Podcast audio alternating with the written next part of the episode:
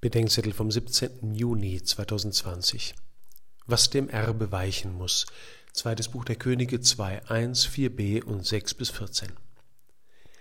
An Erbschaften sind schon ganze Familien zerbrochen.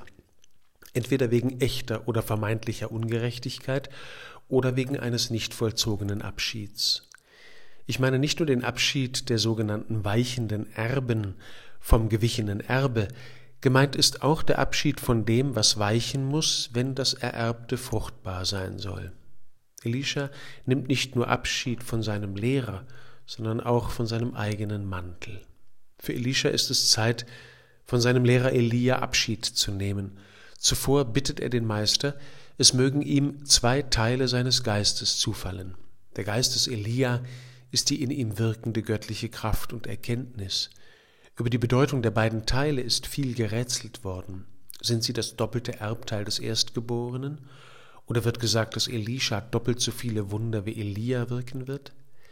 Elia gewährt ihm die Bitte unter der Bedingung, dass Elisha zusieht, wie Elia ihm genommen wird.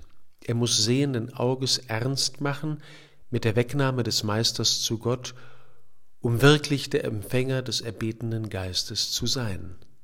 Hinzu kommt der Abschied von seinem eigenen Mantel.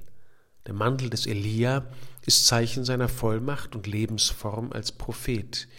Die ist ganz von dem Auftrag geprägt, den er sich angezogen hat.